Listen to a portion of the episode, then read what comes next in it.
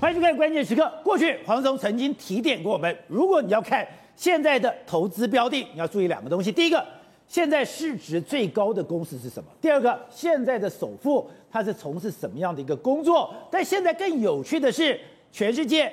两大的首富现在吵得不可开交，现在两个首富居然告上了法庭。现在两个首富为什么吵架？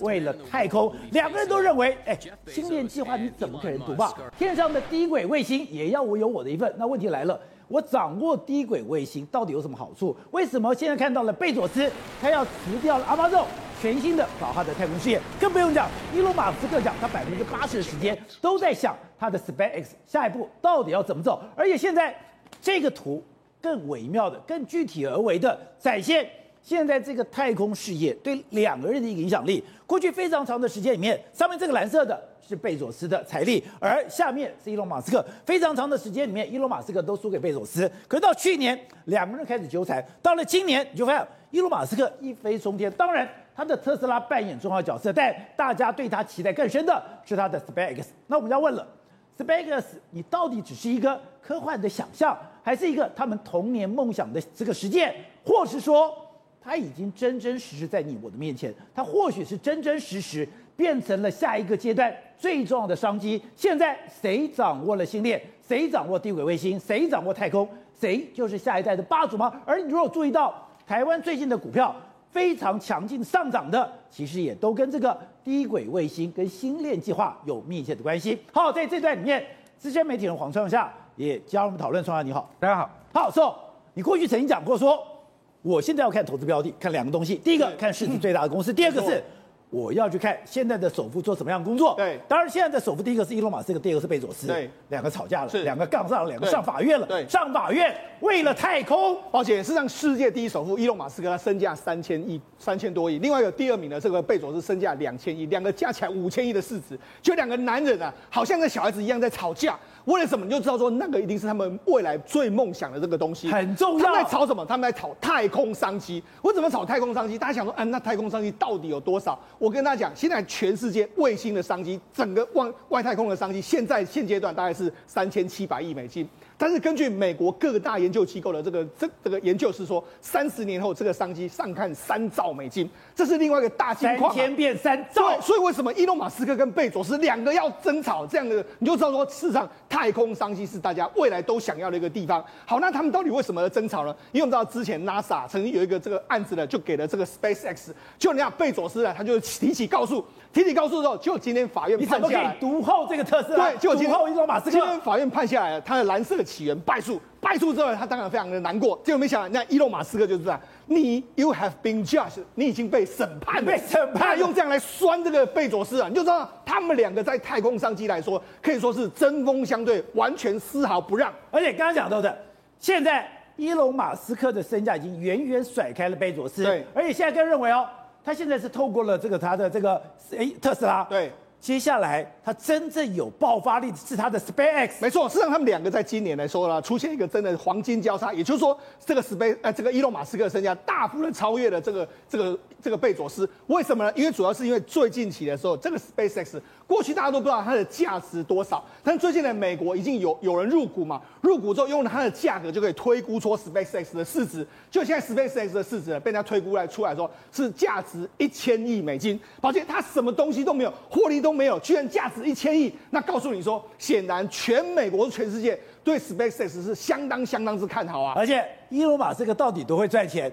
他在二零零七年的时候，一年的收入是七点三万。对，二零一零年的时候，他的五每五个小时全年收入就一点二亿。到现在，他每四十一秒。就可以赚到这个钱了。没错，实际上，伊隆马斯克赚钱的速度是越来越快。那为什么越来越快呢？主要原因是说，除了这个特斯拉，特斯拉，我们我在节目上讲，特斯拉你不要把它看成是只有一个特斯这个自驾自驾车，它其实是包括自驾车、电动车，还有很多的未来的通讯 AI 都都在这里面。所以它未来是一个非常恐怖的东西。那当然还有包括说这个 SpaceX，它还有包括说星链。这个所以我跟大家讲啊，甚至它现在要卖什么？它要卖订阅服务。什么订阅服务？也就是说，它未来的这个里面来说。说它也会有一些相关的这个这个内容可以提供给你。那为什么要提供给你？它有这个星链计划，所以它未来还要搞媒体呀、啊。所以那它越来越搞越多啊。所以你就知道说，事实上这个伊隆马斯克是全天候的这个什么商机他都要吃，变成这个非常恐怖的一个公司。这样，你看他去搞电动车，是你看自驾车，你先开始搞星链，你去看他搞这个太阳储能，对，搞不懂。就这整个是结合在一起的。对，那事实上你看，伊隆马斯克跟这个贝佐斯，他们现在当然最针锋相对的是在所谓的这个今年的这个说太空商机。那我跟大家讲一个非常有意思的，你知道今年的伊隆马斯克身价第一次超越，而且开始拉大跟这个这个贝佐斯的差距之后，那他十月二十一号去贝佐斯的脸书上面留言。留言，你是银牌，银牌，对，那所以他们两个，他们两个真的是完全针锋相对。为什么？因为他知道说，你未来真的只有蓝色企业会威胁到我在整个太空上面的商机，我要提前把它卡住。所以未来的太空争霸是这两个男人的战争。对，事实上我我就讲嘛，现在整体的商机，太空商机来说的话，全球市值三千七百一十一十三亿美金，在未来会有三兆美金。那你看到这么大的商机的时候，你 SpaceX 要。那我贝佐斯要不要？所以我当然要。那你知道还有一个很很有意思的，因为他们两个早年，事实上他们两个最早，他们还曾经一起谈过太空事业。哦。他们两个未来后后来发展方向不一致的时候，SpaceX 发展比较早，后来贝佐斯的这个 Blue Origin 还去跟他挖角，他挖角。挖角。对，那惹得这个这个伊隆马斯克很不爽啊。所以你知道，在 SpaceX 还有在整个特斯拉内部，有两个字绝对不能够讲。哪两个字？一个叫 Blue，一个叫 Origin，两个绝对不能跟我讲。所以他们两个。所以你挖角挖到他不爽到不落，你不可以出来。他们两个不只是真的在事业上针锋相对，两个在私领域也互相的针锋相对。前一阵子不是这个这个贝佐斯上太空吗？他说你是第二个，因为为什么第一名还没有上去？所以他伊隆马斯克说我还没上去啊。所以呢，他们现在真的是完全针锋相对。那为什么这样？我跟大家讲。现在不只是这个这个，他们两个首富相针锋相对，连中国也要来插入这一块。中国也要，中国是这样，它有一个 GW 的巨型星座计划，它未来预备要打一万两千颗上去。那美国现在就中国也要抢，对，所以说，如果你不能只看说这是美国两个战争，是如果这么重要，其他国家怎么可能放弃？对，结果现在。中国也要大量的发展低轨卫星。对，我就讲嘛，不只是首富两个在抢，你看美国、中国、韩国、英国、加拿大全部都在抢，他们都在抢这个低轨卫星。那你看，当然最领先的目前来说，它是美国，美国有 Starlink，Starlink 是 SpaceX，它目前预计要发射一万一千。另外一个就 Juniper，这个 Amazon，他们两大领先是美国的这个国家，美国的代表队，还有中国在那边互相 PK 啊。中国也要丢一万两千九百九十二个。他现在用这个中国卫星的网络集团，所以那。连中国、美国都看好的商机，还有首富看好商机，那当然已经告诉你非常明确，强国都看好。两个首富为了争这个时候，完全是撕破脸，你就知道说这个商机真的非常非常巨大。好，那我现在。掌握了这个低轨卫星，特别是伊隆马，哎，贝佐斯非常火大。对，怎么天上最好的卫星都被你伊隆马斯克抢走了？没错，事实上现在为止来说的话，因为 SpaceX 的低轨卫星发的比较多，目前为止大概有上千颗在这个地方。那为什么要做这个东西呢？因为它约莫在这个距离地球大概三万公里左右这个状况，它这个地方是最好的一个通讯的这个状况。哦、它通讯到我们知道，事实上现在如果我们都有用 GPS，对不对？但是 GPS 目前的这个这个差异性大概是几公尺的这个差异性。未来如果低轨卫星真的打上去的时候，宝姐，我跟你讲。我们未来的卫星定位会相当相当之准确，因为它的这个更它的这个通讯更近，而且你未来的定位会更加准确，几乎没有误差吗？因为它一未来一共打一万一千颗，你可以试想一万一千颗的这个卫星在上面的时候呢，而且都在低轨哦，对，在低轨，它可以完全这样。定位的非常清楚，而且它不受地形的控制。我不知道为什么，为什么大家抢这个低轨卫星？我们现在在地球上面来说的话，很多高山上面我们根本就完全没有通讯，因为没办法，因为我们基地台没有办法到那个位置。沙漠或是美国这种很这个领土广大的位置都没有通讯。但如果你从上面往下打的时候，这是完全没有一个这个领域的。在你说你要做什么自驾车，你要什么 AI 人工智能这些，完全你很多地方，哎，你自驾车不可能开到沙漠去，没有这个对，没有这个我没有这个讯号嘛？那你要靠什么？你一定要靠低轨卫星才有办法帮你指引你的这个道路跟判断你的位置。所以这个商机为什么很大？这个商机是未来的 AI 人工智慧自自驾车什么什么都未来你的定位系统完全都要用到这个。甚至啊，我再跟大家讲一个，现在我们不是五 G 吗？对。美国未来的六 G 跟七 G 呢，他们就有可能会用到低轨卫星作为一个发射讯号的一个状况。所以这就是为什么你要卡住。我们讲，如果你要未来卡住一个自驾车的这个领域，要未来卡住 AI，未来要卡住所谓的这个通讯。那就是低轨卫星啊，所以为什么两个人会问说你发了几颗，你发了几颗这样会在吵架？因为这真的是分秒啊，这个一颗都不能够少的一个局面了。而且有一个数字我不太懂，是他说这个低轨卫星距离地表最近，他说在两千公里以下，传输时间，我因为我想四 G 有 lag，对，五 G 也有 lag，是。他说他这个 lag 的时间。二十毫秒，没错，二十毫秒是什么意思？而且二十毫秒是什么意思？二十毫秒就是说约约莫是人类感觉不出来的状况。也就是说，你看，如果我们用四 G 的讯号的时候，你会觉得哎，好像有一点 lag。目前的传输里面都有点 lag，对不对？那如果用这个二十毫秒的话，就是类似它的呈现的效果是跟类似现在五 G 的这个状况。那五 G 我们就说过，五 G 你就可以用这个自驾车。如果你这个 leg 这么少的时候，我从山上上上天空上面下来的时候。我自驾这个可以用，完全没我，不见得会出现这个所谓的这个车祸。我们就讲，如果用现在的四 G 来说，我跟你讲，自驾车出去马上车祸，因为它这个毫秒拉大概约莫是五十毫秒左右，那个时间呢，你只要一毫几差差一点点的时候，就可能会出车祸啊。二十毫秒大概就是不会出车祸的这个状况，所以我才说嘛，这个自驾车一定要用到所谓的低轨卫星这样一个庞大商机。好，那刚刚讲到的，现在低轨卫星的这个变成一个庞大商机，是，而你提到。最近台湾的股市是最有看头的，也跟低轨卫星有关系。我们看，事实上目前为止来说啊，Space 最早台湾会有相关的是这个东西，这叫做 Starlink。Starlink 来说啊，它目前为止来说的话，是可以在美国已经开展开所谓的通讯的应用。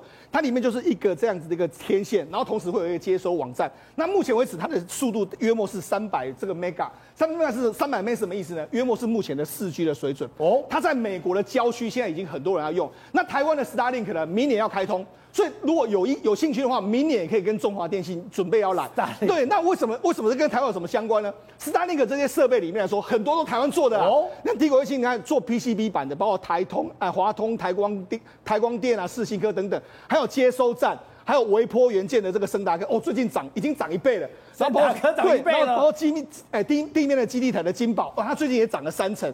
天线，然后卫星的晶片，这个稳懋还有联发科，包括说卫星的这个电源系统，然后路由器、RF 模组、宽频的这个晶片、功率放大器、降频器，还有卫星零组件，台湾是一坨拉苦啊。所以引到引到我们台湾的这个工研院，或者说我们台湾的这个我们相关的单位都说，我们台湾下一个护国神山。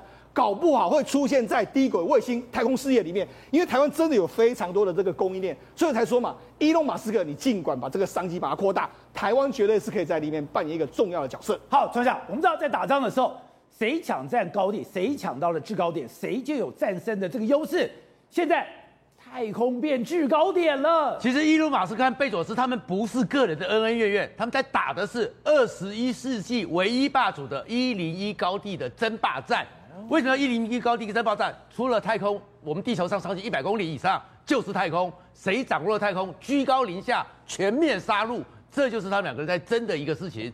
然后刚才讲到那个零点二三毫秒，那个速度是什么差异吗？我们有很多自驾车，对不对？很多自驾车在开的前面看到一只狗，那你要传输回来，它上去下来，你连我们自己人看到都还没有反应的时候。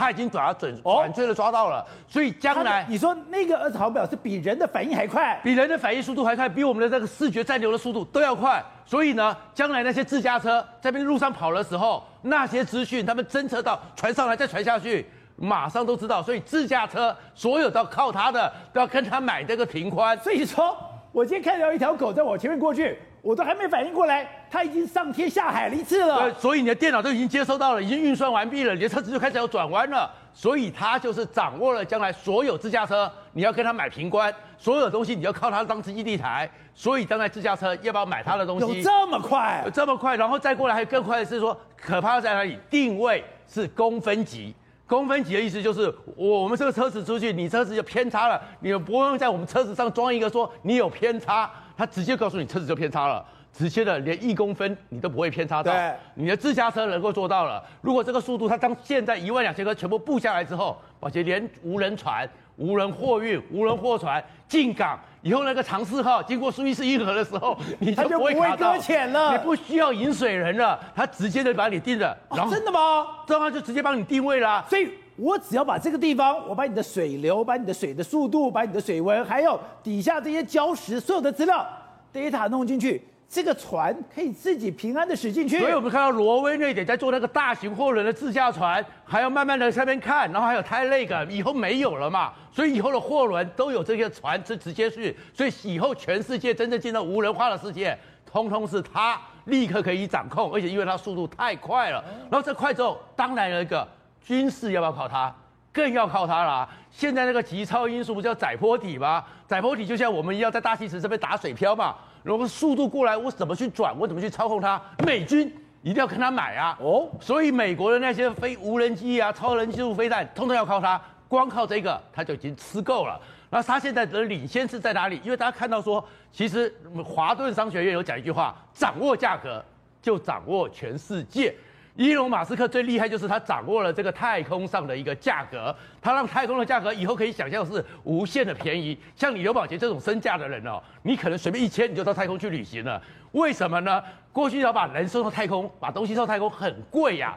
NASA 讲过啊，我这一支笔要送上去，我就要这支笔重的黄金。对，所以 NASA 过去把人送上去一公斤，宝杰知道多少钱吗？多少钱？八万五千八百多美金。像我这个八十几公斤的人，我送上去。我这个人要送上上太空去，要七百万美金，那多贵呀？那我一辈子也赚不到这个钱啊！可是伊隆马斯克现在只是这样子，他现在还是陆陆续续在送，而且他已经把成本降到一公斤只要一千四百美金，那是像我要送上去啊，像你啊，像董事长这种身价的人哦，一千三百万就可以了新台币。那我的话咬个牙关，我也就上去，以后送更多，送更快，他的船是越来越大，他可以送的越多。所以当时以后呢，那个一万两千颗，虽然中共也要建嘛，可是中共你要发射一次上去，你能够送几颗？伊隆马斯克这么便宜，他上次把我们那个卫佛卫华送上去的时候，一下就二十四颗了。以后现在越送越多，而且它最重要是什么？因为它做到回收，它的火箭能够回收，不断的运用，所以它的成本就一直降下来。而它的回收里面呢，更特殊的是什么？它的引擎还有美国航空母舰的科技。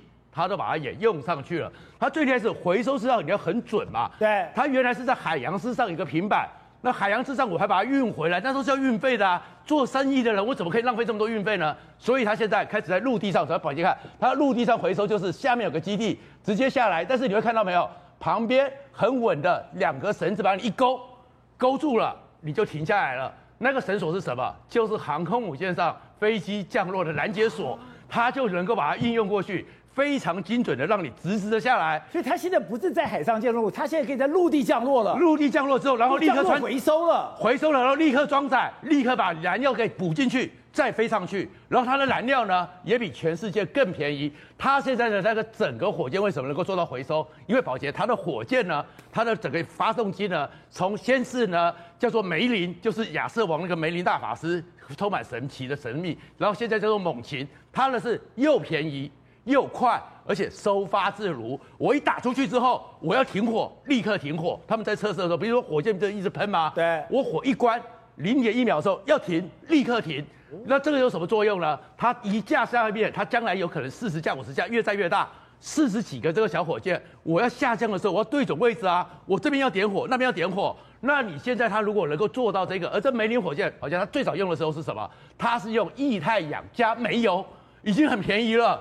现在它的猛禽用的是什么？甲烷，甲烷到处都有，到处都可以生产。当然，就到了太空，就到了月球，或者是到了土卫六，里面都是一堆甲烷，它都可以拿来运用。它不需要去挖石油，到处都有，所以它的燃料又便宜，回收又便宜，所以掌握价格以后呢，我如果就这东西，我开始叫我黄黄下随便都送上去。以后呢，你现在要做太空站，你那个什么贝佐斯不是说做一个太空箱分没没的吗？你的火箭这么贵，你不要来找我，我来帮你运，所以把你贝佐斯运，我帮你贝佐斯，所以将来贝佐斯还要花钱，请你说拜托把我这些建材给送到太空去。对，董事长，这种太空时代，我觉得我们之前谈的时候还觉得好遥远哦，现在已经迫在眉睫了，而且刚刚讲了，伊隆马斯跟贝佐斯这两个根本干开来了。那现在问题是，这个低轨卫星的这个天空是谁管理？是，那这个国家每个国家都没，没不是最后一定要有人管啊。你你你随便发射，那现在不是随便发射吗？你有位置啊，对不对？那谁给你这个位置呢？对不对？所以呃，这个韩国也可以发射，中国也可以发射，那个不是乱掉了吗？怎么可能是这个样子嘛？啊，拳头大的讲话嘛，当时老美会出来定游戏规则，所以美国现在先抢。当然现在会纵容伊隆马斯克，赶快跟我抢位置。当然抢位置，这个是你记不记得 Reagan 的时候打败苏俄罗斯是苏联是用什么东西打败的啊？他是跟你讲个概念，我要我要搞 Sky War 嘛，这 Star War 嘛，这是星战计划啊。这个就是低轨卫星，这个天空本身就是地盘嘛。谁抢到的地盘谁赢嘛。难怪贝佐斯在告沃尔玛会告输掉。为什么拉萨要跟他合作？这后面当然有军事目的的嘛，不是那么简单。你以为他只发射的这个通信卫星啊？他不会，他偶尔穿插一两颗间谍卫星不可以吗？他一两颗杀手卫星不可以吗？是，你怎么知道他发射什么东西啊？反正这这个这个 Space，他这个发射公司给他钱，他就干，对，对不对？所以这个东西里面是有极大的阴谋存在，因为太空站的核心就在这个部分。因为低轨卫星这个部分来讲的话，它 cover 的范围非常广。好了，第二个来讲的话，未来的自驾的部分，一定要这个，所以它为什么说车联网？对，因为你任何的网络都会有死角，只有从卫星上面的网络，从地轨没有完全没有死角。而且还有一个东西啊，骇客不容易骇进去。哦，是吗？但是这这怎么骇啊？对不对？你要骇到卫星上才能够骇进去。对，对不对？这个里面它的管理的方式就就轻松很多了。对，否则的话，你这个车开了一半被骇客骇了，我就撞车了，撞车就挂掉了。虽然他已经考虑到，这是讲到商业的用途。我现在讲不谈商业用途，光讲这个大国的崛起的这个。军事用途的话，就非常恐怖。难怪中国现在急着赶快要打一万多个，也要去抢地盘。没有办法，因为什么？SpaceX 的这成本太低了，它的它力量已经很大了，它现在可回收的这个能力已经非常很大。而且你看，所有现在所未来的空战，在太空战里面最重要的什么东西，其实已经不是在讲说核子武器的这些武器，大部分现在考量就是我如何能够把你的卫星打掉，哦，我如何能够。用这个镭射激光的武器，能够打掉你的飞弹，对，能够打掉你的卫星。那这些在太空中，在太空，在低轨卫星上面，如何能够生产大能量的电力？这怎么来？这就是我说为什么要小型核能发电厂嘛？为什么美军现在开始把核能、把潜艇上的这个这个 new new 这 reactor，对，这个反应炉已经到达军营里面使用了嘛？那这个东西如果成功的话，那天上天空也可以的。对。那太空如果可以的话，那是什么东西？我就有电力了。就我，镭射枪就有。对，镭镭射枪的大型电力就出现的话，这个时候我要打你的卫星，那个打卫星是它它它所以打一个一一一个小洞你就挂掉了。对。飞弹也是一样，打歪掉你就挂掉了。那这个东西美军已经是在超前的嘛？美军在做。所以为什么它有太空军嘛？所以这些科技才是美军要掌握的部分。然后他更厉害，就是有这种 Elon Musk 这种家伙，他们有商业的概念。对，因为现在的军事就是一直花钱，花钱没办法回收。但是商业不一样啊，我花了钱我会回收。对，所以它跟商业用途以后的军事的的这个成本会大幅度降低，然后发展的速度跟攻击的力量会大幅度的提升。所以那这个能源也是他的特，也是他的专长，他当然会搞啊。所以整个现在储能设备也是伊隆马斯克在管的。对，所以说谁掌握低轨卫星的这些的位置跟地盘的话，谁就是以后的地球王。这是真正核心问题。好，现在不只是我要去抢太空的地盘，现在台湾变成了大家兵家必争之地了。这两天我们看到了美国二零二一年中国军力报告，特别提到到二零二七年的时候。中国的核弹头的数量会高达七百颗，到时候对台湾有绝大的威胁能力，因为我有七百颗，我就可以震慑，我就可以把你 A to A Z，就是我把你周边大量的轰炸，让你的军舰、让你的飞机、让你做东西不可以靠近。这个时刻，我的两栖登陆部队就可以慢慢的攻向台湾。但美国今天讲，那他怎么办？美国说。我要驻军台湾了，没有错，应该是这样讲。他们其实非常非常有趣啊。美国现在真的对于台湾来说，把台湾当做一个非常重要的战略位置。第一个有趣的是什么东西呢？他们每一年哦都会评估到底啊什么时候中国会想要武统台湾。过去有很多因素啊，包含台湾宣布独立，或者说哎台湾呢两岸统一对话无限被延期，或两岸没有沟通管道等等的。其中哦过去五六年来一直都有一项是，美国如果驻军台湾的话，中国就会打台湾。可今天这项竟然被拿掉。那意思是什么东西啊？意思是我会驻军台湾，你也不要想来打台湾嘛，应该是这个逻辑吧，对不对？否则的话，为什么原本美国驻军台湾就等于是中国武力犯台？现在这项竟然被拿掉？因为他其实列的这几项，其实也是美国自己的红线，也是美国自己军美军的这个底线。美军不会去碰台湾独立问题。美国不会让这个台湾内部发生动乱，美国也不会让台湾获得核武器，他也不会去阻扰两岸统一的对话，反正不让你对话，我也不会去干预你的内政，这是攻打的这个这个底线，也是美军自己守的底线。但美军现在把他自己过去要守的底线外国军力不可以驻扎台湾，拿掉了。换句话说，美军不守了嘛，美军可能就是要驻扎台湾嘛，所以这件事是非常非常清楚了。而且呢，对于台湾来说，美军驻扎台湾也不是我们自己在讲的，是蔡英文讲的，是总统公开讲的。而且总统公开讲话，美国没有任何一点反应嘛，对不对？原因是什么？因为美军驻台已经确定，而且常态化，哦，而且半年一梯啊。真是这样子，我们过去都知道，本来就有美军会来台湾，那什么时候来，什么时候来，其实不知道。可是呢，现在最新的状况是，未来会成立特战合作组来台常态化，而且半年一提。半年一提是什么概念？他要帮全台湾的陆军跟陆战队做大体检，就是我每一次来体检项目都不一样哦。我现在可能去看你六个人的战绩是怎么样，下一个可能看你武器使用状况，接下来可能看你高空渗透。再来呢，可能海岸突袭，再来可能反反登陆等等逆登陆等等，所以它是每一个半年都有不同的训练。所以我不断来检测你台湾的部队，你到底能不能在？你的台湾部队有什么问题？是我们之前都是所谓汉光演习，会有美军的观察团在旁边，或者说我们有派人去美军做单一总指教官的训练。可是这种半年轮调、半年轮调就叫大规模的体检，它是彻底在改变台湾陆军的体质啊，这是完全不同概念。第二件事情哦，中国这个所谓，哎，美国这个警方报告，他说，二零二七年中国会逼台湾上谈判桌，对不对？怎么逼？所谓的北平模式嘛，封锁台湾陆海空，让台湾天然气三接过两周之后没有天然气嘛，然后大家都没东西、没粮食啊，啊，大家的内部就开始说，好好投的投降、投降、讨论讨论，这是北平模式，这是中国设定最有可能的状况之一。结果呢，你知道吗？刚刚国会商专报就说，这个北平模式由美国的海岸防卫队来破解。这件事情，你说现在的国会三报讲，美国海岸防卫队已经可以协防台湾了。他讲的是这样的，他不是说协防，他讲的很很很隐晦。他说，美国海岸防卫队对于台湾守卫来说是很重要的力量。他具体解释说，美国的这个海岸防卫队啊，虽然不可以打仗，可是他可以干嘛？护卫美国的商船。所以说，如果千变北平模式的话，美军开个商船来，里面载满了天然气，然后跟粮食还有食物，要往台湾海峡走。老共打的时候，美国海岸防卫队是正儿八经的可以还击哦，所以这东西等于是在下棋一样，你老共出一招，我老美出一招。老共现在会用他所谓的蓝色军团，也就是他的抽沙团，他等于说我就大量的铁团，我不是军，我是民，我看你怎么办？海岸防卫队就可以把这些抽沙团。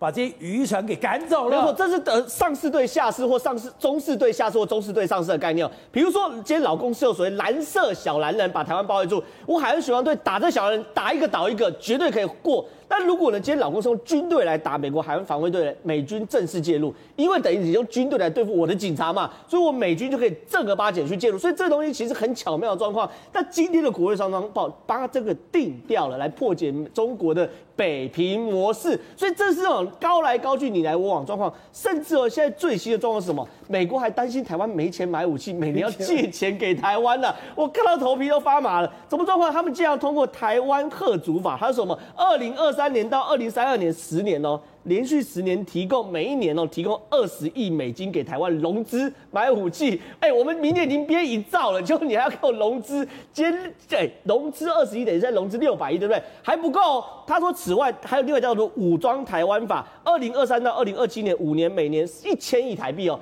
给美国国防部用来建设防御台湾的武器。所以整件事情看起来，美国真的对于台湾的战略很重要。好，体会，现在没有想到。真的出了这么惊天动地的大变化，昨天一想，完了，台湾戏啊，台湾被安装。二零二七年，中共有七百个核弹头，它可以包围台湾，它可以封锁台湾，让它的两栖部队可以从容的登陆。就美国今天就说了，第一个，我要来驻防台湾。第二个，我的 call 那种海岸防卫队已经要来了。对，这也就是为什么我们今年三月跟美国签的海巡合作协定嘛。那后来我们不是海巡署长周美武到美国去吗？对哦。你知道为什么吗？其实很简单的一个概念，因为美国在台湾这附近的地方完全没有一块领土。所以他必须要透过双边协定才有办法进入到这些事情。没有住房地板，对他没有，他唯一的最近的就是关岛这个地方是属于美国的，或是天宁岛或者是塞班岛。那台湾这附近来讲的话，没有美国的领土，所以他照法理上来讲的话，他没有资格去处理有关于中国的灰色地带。如果用这种双边的方式，他就进来，然后去处理中国灰色地带的话，对台湾是个强化。但我要讲另外一件事情，就是说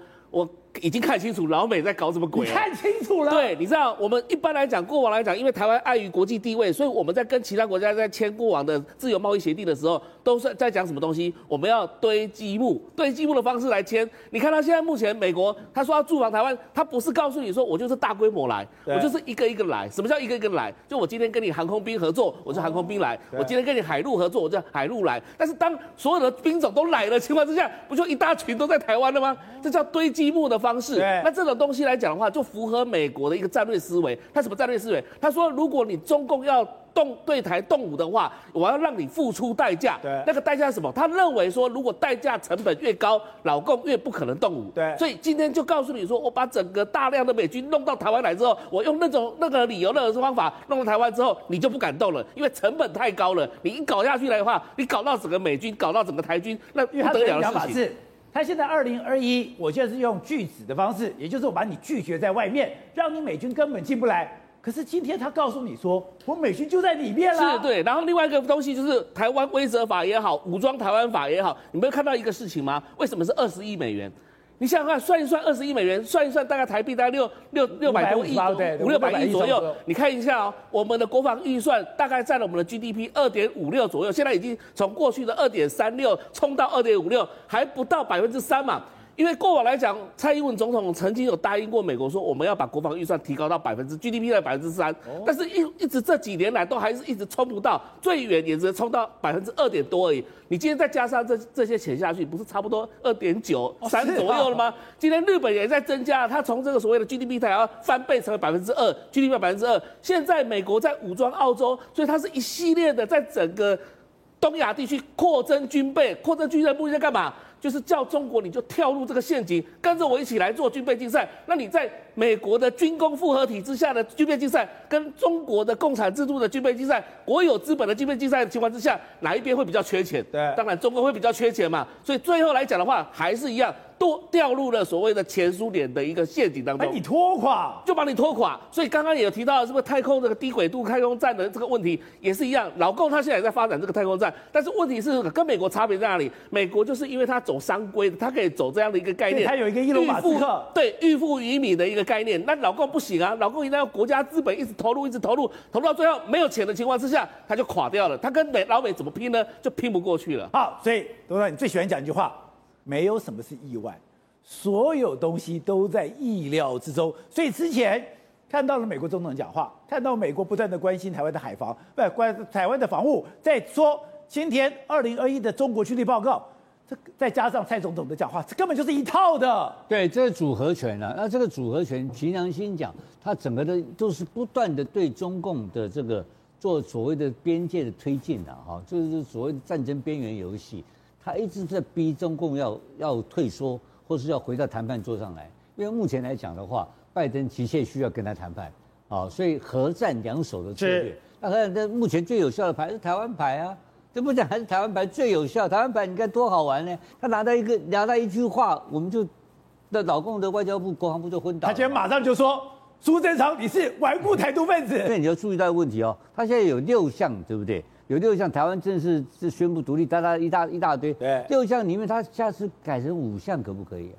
可以，他可以改一下，对不对？他要改就改。哎呀，他高兴改就改，他改一下你头就昏了，你就你北京就头痛嘛三天，对不对？你开会开半天不知道怎么办嘛。对，所以这个东西主动权其实是在美军手上控制的。那我最近也看到了这个中国大陆学者也提出一个呼吁，他说要开始要要求跟美国。提出所谓的稳定合作机制，他提出有四个国家可以合作，第一个就是北韩，第二个阿富汗，第三个缅甸，第四个伊朗，就四个国家。可是四个国家有你在美国有两个可能性哦，一个是我们两个合作来治理这四个国家，对不对？他就中间没有谈台湾，他没有谈台，台湾是属于美国地盘。他然后另外一个可能性是什么？我搞你，我北方联盟我出钱继续跟你搞蛋。然后我我我出钱继续在南韩去搞你，对，所以这两种一个是博弈，一个是合作。现在大陆学者已经丢出来了，丢出来一个概念说，希望跟拜登来来谈合作。我觉得临界点快要到了，临快要到了，他们但他们想要争取一些额外的筹码出来，因为否则的话，他会会被中共啊。被不被美国压迫的非常惨，成本会损失非常非常大。